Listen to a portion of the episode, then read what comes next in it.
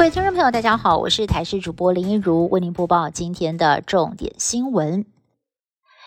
有民众在公共政策网络平台上提案，要让台湾成为亚洲第一个周休三日的国家，引发了热烈讨论。而这个话题更是延烧到了教育界。动物大学校长率先表达支持，他表示，如果教育部能够在相关的法令上做松绑，那么动物大学愿意成为国内第一间实施周休三日的大学。不过，教育部就回应了，周休三日涉及的政策法令尚待相关的部会共同评估。而且，如果改成周休三日，老师跟学生的授课时间如何配合，其实都是考验。食安事件连环爆，继好事多美果之后，现在就连越南的牡蛎不止曾验出 A 肝病毒，现在呢更传出被验出了致癌物无机砷，而且呢其中一件还超标了五点四倍。其实无机砷还是世界卫生组织列的一级致癌物，可能会导致皮肤癌、肝癌、肺癌。但是专家指出，由于越南跟台湾的牡蛎都是属于葡萄牙种，用肉眼难以分辨，又有极大的价差，一定要从边境的检验严格管理。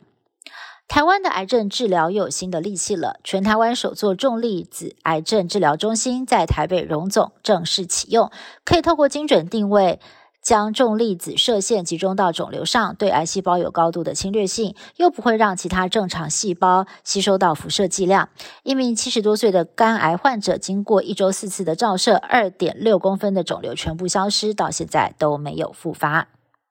泰国十四号的国会大选开票结果出炉，在野的前进党拿下了一百五十席，成为了众院最大党。而维泰党得票呢是第二高，拿下了一百四十一席，并且表明支持前进党组成执政联盟。而高富帅的前进党党魁皮塔渴望出任下一届的泰国总理。他表示已经邀请在野五大政党讨论组成联合政府，而他也警告军方不要妄想干预选举结果，否则将会付出惨痛的代价。英国国家广播公司 BBC 在今年三月份推出了纪录片。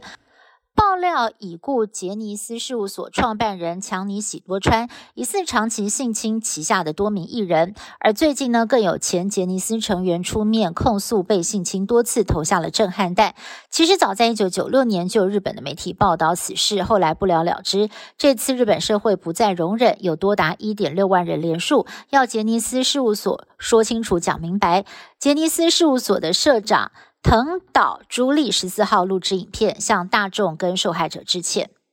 G7 高峰会本周五即将在日本广岛登场，广岛也是日向岸田文雄的故乡，当地开始准备迎接各国领袖与游客的到来。有专家估计，有本次峰会将能够带来大约是两百一十三亿台币的经济效益。而这次选在广岛举行，更是希望让举世见证当地历经了二战原子弹轰炸之后的复苏，凸显和平的重要性。